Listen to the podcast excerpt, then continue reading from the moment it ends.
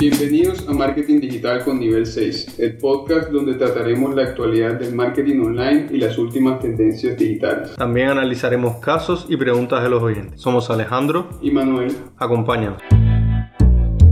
En este episodio hablaremos acerca de lo nuevo que trae Facebook, el desenlace de la novela de TikTok, la ley de teletrabajo que se avecina y un caso de una empresa que se inicia en el mundo del e-commerce. La primera noticia que vamos a ver hoy es sobre Facebook Business Suite, otra de las nuevas actualizaciones de Facebook. Ya lo comentamos en el podcast anterior que es muy constante las actualizaciones que hace Facebook a su plataforma y en esta ocasión eh, desea integrar todas las aplicaciones que tiene en una sola. Eh, y coméntanos, Ale, un poco qué has visto tú que ya tienes la funcionalidad de Facebook Business Suite en tu teléfono. Bueno, al parecer Facebook toma una acción que hace rato muchas personas estaban esperando, que es que une en una sola plataforma, en el Facebook Business Suite, eh, la posibilidad de hacer publicaciones en Facebook e Instagram a la vez y promete más adelante también integrarlo con las funcionalidades de WhatsApp es una herramienta que permite manejar los mensajes de ambas plataformas desde ahí, hacer publicaciones en ambas plataformas y aparte de eso programarlas, una funcionalidad que era bastante esperada en Instagram, que se pudieran programar publicaciones desde la misma plataforma. Y también eh, las herramientas para hacer publicidad. Y aparentemente, según lo que comenta Facebook, es una herramienta que va a ir muy dirigida a pymes y a pequeños emprendedores que les facilite su día a día. Sí, yo creo que ayuda mucho, especialmente porque si tú manejas las aplicaciones de Facebook en el teléfono, en el móvil, eh, hay cuatro aplicaciones diferentes solo para ver los datos de tu página de Facebook. Entonces, eh, integrarlo todo en una sola plataforma, pienso que es muy beneficioso para quien maneja o administra la página como tal y me parece importante comentar que esta funcionalidad apenas es un, está en estado de prueba y estará siendo em, estará disponible para empresas a lo largo del mes de septiembre. Y son algunas empresas que les aparece la opción para, para hacer el cambio una vez ingresas a la app de, de Facebook Pages en tu móvil. Y y parece que hay algunos cambios interesantes en comparación con la, con la plataforma anterior. Otra noticia importante de Facebook que tenemos que comentar es que eh, está, está planeando ampliar la administración de derechos dentro de la plataforma. Ya lo habíamos visto eh, durante el año que añadieron los derechos de autor para los videos y ahora se está incursionando con los derechos para las imágenes. Eh, eh, están queriendo que los creadores de contenido, los creadores, los fotógrafos puedan subir las imágenes a la plataforma para como para poder utilizarlas con copyright. Sí, eh, la noticia dice aquí que es una actualización de una herramienta que ya existe en Facebook que se llama el Rights Manager Tool, que funciona para los creadores de contenido. Ellos pueden llenar un formulario y eh, registrar el contenido que ellos quieren tener o reclamar derechos de autor sobre, sobre él y funciona a través de las plataformas de Facebook. Y lo interesante es cómo, se, cómo evolucionó este caso de los derechos de autor en Internet tan rápido, eh, pensando en que en el 2015, en el 2014, eso era como el viejo este. lo que tú publicabas en Internet ya la, lo, la gente lo podía replicar, cortar, cambiar, eso era ya libre para todo el mundo. Pero ahora esto que se da con el, con el caso de la demanda en Estados Unidos por una publicación de una foto en Instagram eh, que utilizó la empresa Mashable, eh, causó como ese momento para repensar la legislación acerca de, de los derechos de autor en Internet y Facebook pues se adelanta incorporando esta funcionalidad en su plataforma. Habrá que cómo va a afectar esto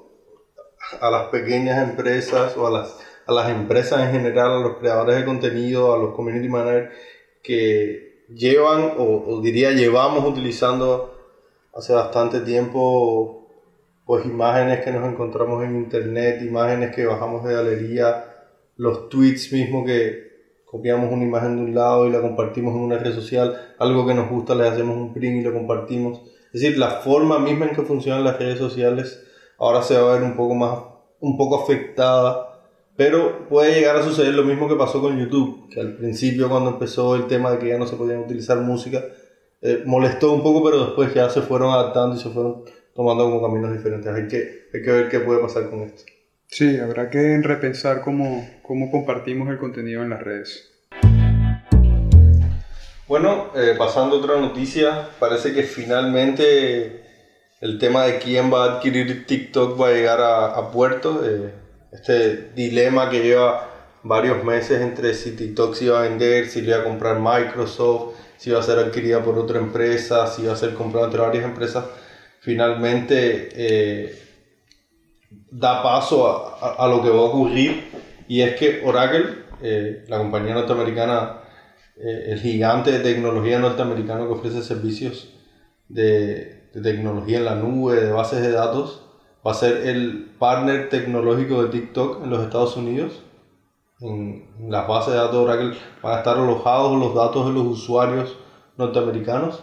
Y aparte de eso va a tener otro partner que es Walmart, un gigante del e-commerce y un gigante de las tiendas en los Estados Unidos, eh, que también es una empresa que está desarrollándose también como con vistas hacia las compras dentro de la plataforma. Entonces es una oportunidad para ellos también. Y ambas empresas eh, tendrán oportunidad de, más adelante de adquirir eh, acciones de, de, la compañía. Sí, muy interesante cómo se desenvuelve todo el drama de TikTok eh, cuando en algún momento se pensó que iba a estar prohibida en Estados Unidos y cómo interviene el gobierno de Donald Trump precisamente en llegar a un acuerdo con estas otras empresas norteamericanas y se forma esta alianza de tres partes justo antes de que eh, TikTok anuncia que va a que tiene planes para salir a bolsa. Entonces, estos dos eh, monstruos del comercio en Estados Unidos, tanto Walmart como Oracle, le pueden eh, inyectar esa, esa, inversión de dinero que está buscando para posicionarse como un una plataforma fuerte en e-commerce, que es la, como tú mencionaste, la funcionalidad principal que tiene en China y por eso le atrae a Walmart esta alianza. Y me parece curioso el dato que, que el presidente Donald Trump incluso en las negociaciones eh, comentó que eh, podría ser eh, en derecho que la Casa Blanca recibiera una comisión por, por haber facilitado este acuerdo. Y finalmente dentro de esas negociaciones, eh, eso es en contra de la ley americana, por supuesto, pero al final se acordó que va a haber una donación de parte de TikTok eh, de 5 billones de dólares a un fondo de educación en los Estados Unidos. Eso me parece como eh, muy peculiar cómo, esa, cómo el gobierno interviene en una operación internacional de empresas privadas y al final resulta en que saca un beneficio al Estado porque obtiene eh, fondos para la educación. Otra noticia importante de la semana fue que finalmente se encamina el, el proyecto de ley relacionado con, con el teletrabajo. Una de las cosas más importantes que traería este nuevo acuerdo sería que la jornada considerada teletrabajo sea la jornada de 30% de tu jornada laboral y no el 20% como estaba antiguamente, para que no se confundiera con las personas que toman el viernes. Hay empresas que dan como el viernes libre, ¿no? Entonces puedes trabajar el viernes desde tu casa, es decir, no es libre, estás, estás trabajando desde tu casa. Pero para que eso no fuera considerado teletrabajo, entonces aumentaron ese porcentaje al 30%. No es que está aprobada, la ley no está aprobada. Eh, es una, una mesa de diálogo donde se, se comentaron tanto con empresarios como con los sindicatos de trabajadores y se exploraron cuáles eran las necesidades que cada grupo estaba eh, en particular preocupado. y bueno, los sindicatos de trabajadores por la jornada laboral, por los derechos de los trabajadores, que haya una separación para los descansos, que se les, que se les reconozcan también algunos de los gastos por utilizar las cosas en su hogar, a diferencia de cómo utilizas en la oficina, si utilizas tu computador, tu escritorio, eh, tomas eh, el café en tu casa, esas son cosas que solía tomar una empresa a cargo cuando tú trabajas en la empresa pero ahora eh, eso es una de las cosas que piden los sindicatos que sean considerados dentro de, dentro de la ley, esos consumibles.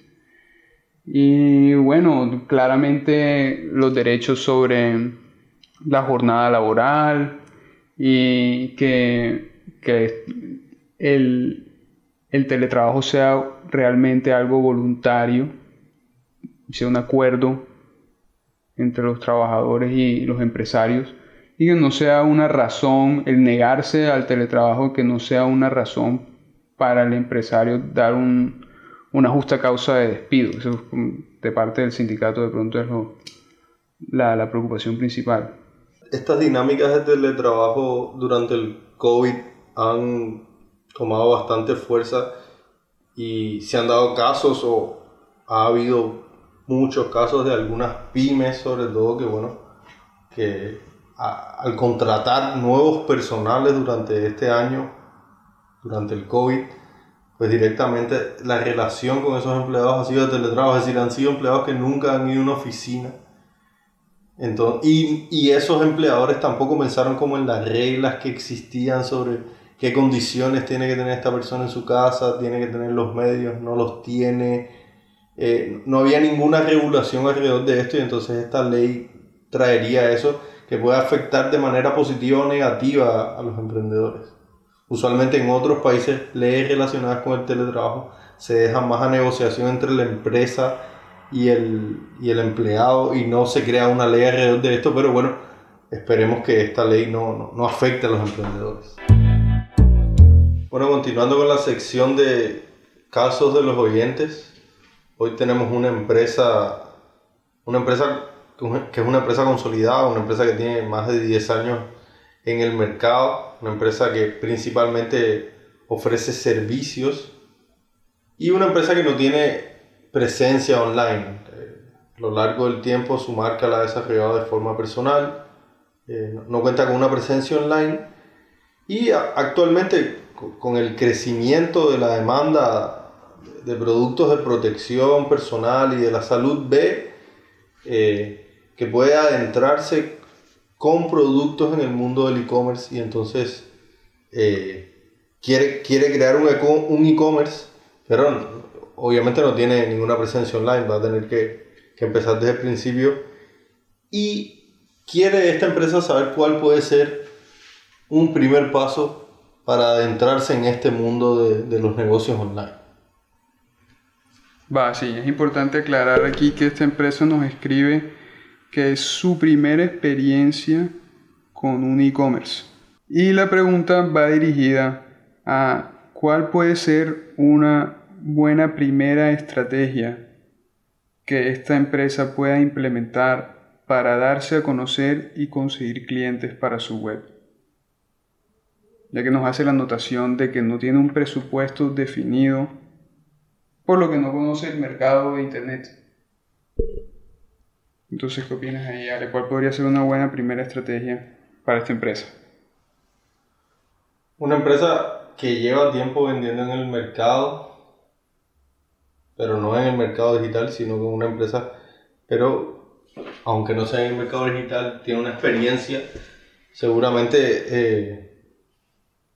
conocerá sobre necesidades de, de ventas, conoce sobre costos.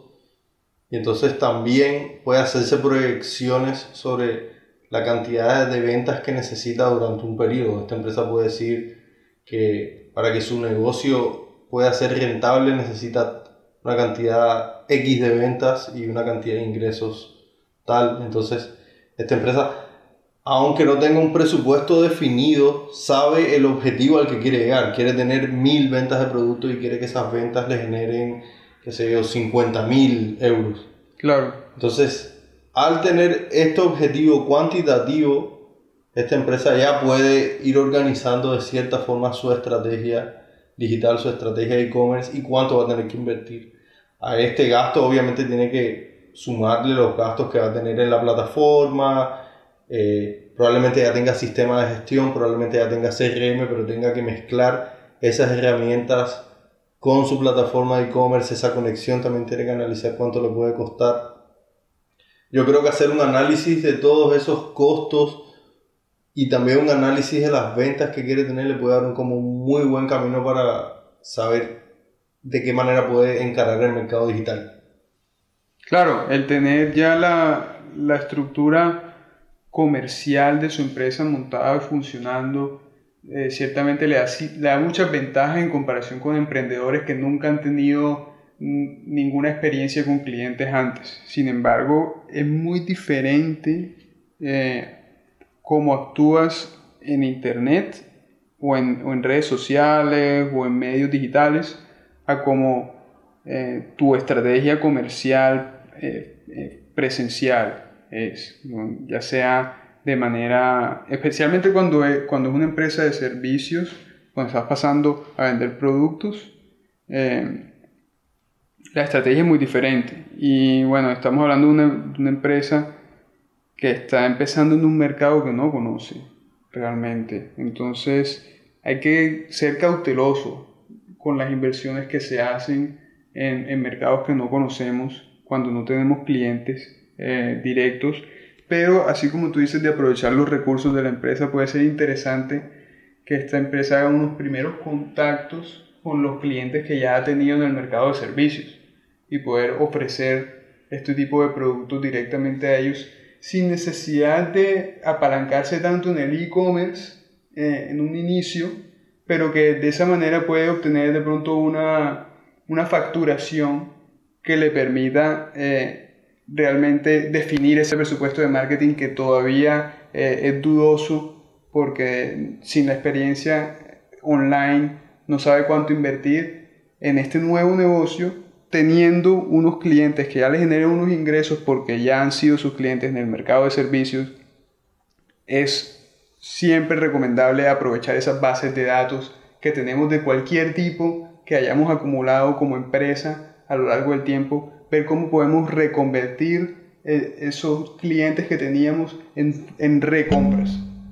transformarlos, que ese es siempre el, como la filosofía en el, en el marketing digital también, ¿no? Cómo, cómo volver a que nuestros clientes sean eh, fidelizados y que no solamente sean fidelizados, sino que sean eh, personas que nos recomiendan a otros, a otros clientes. Y posiblemente a través de esa estrategia de marketing tradicional, un marketing que,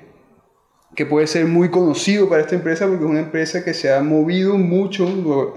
se ha consolidado a través de 10 años sin tener presencia online, debe saber cómo manejar esos mercados de networking y de marketing tradicional. Y puede soportarse bajo esa plataforma para que esos clientes que ya de cierta forma los ha fidelizado desde otro punto de vista puedan ser esos esos advocates, esos esas personas que recomiendan a la empresa para este nuevo producto que ellos ofrecen. Otra cosa que también le puede sacar provecho a ese conocimiento de los clientes que ya ha tenido que estás comentando eh, es que también puede analizar quiénes han sido estos clientes y puede ver cómo su comportamiento en las redes sociales, qué redes sociales utilizan y también los puede impactar desde ahí. Es decir, puede partir de, esa base, de esas bases de datos de clientes, de esos clientes que ya conoce y analizar un poco qué características tienen y ver cómo se comportan en las redes sociales, qué redes sociales utilizan y partir de ahí para crear su estrategia en redes sociales. Es decir, que toda esta información, porque la gran diferencia que tiene esta empresa con un e-commerce de un emprendedor que va a empezar su primera empresa es que esta empresa ya tiene detrás una empresa consolidada de 10 años, entonces tiene datos y tiene que utilizar esos datos para sacar una ventaja competitiva. Aunque lo que haya ofrecido fueran servicios y ahora esté ofreciendo productos, tiene que saber utilizar ese know-how que ha ido adquiriendo para encarar este nuevo mercado. De acuerdo, de acuerdo totalmente. Sin embargo, la primera recomendación para cualquier empresa que inicia eh,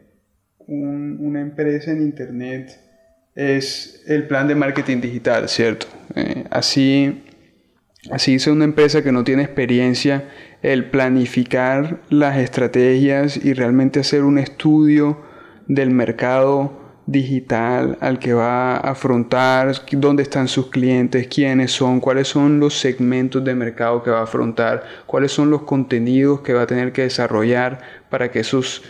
eh, clientes encuentren su marca, encuentren su página web. Eh, ese siempre será el primer paso recomendable, crear un plan de marketing digital. Bueno, mándenos todas sus preguntas que tengan eh, acerca de marketing digital y emprendimiento y las resolveremos en los próximos podcasts. Muchas gracias por estar con nosotros hoy y nos vemos, bueno, dentro de unos días para seguir analizando tendencias de marketing y tecnología. Chao. Chao.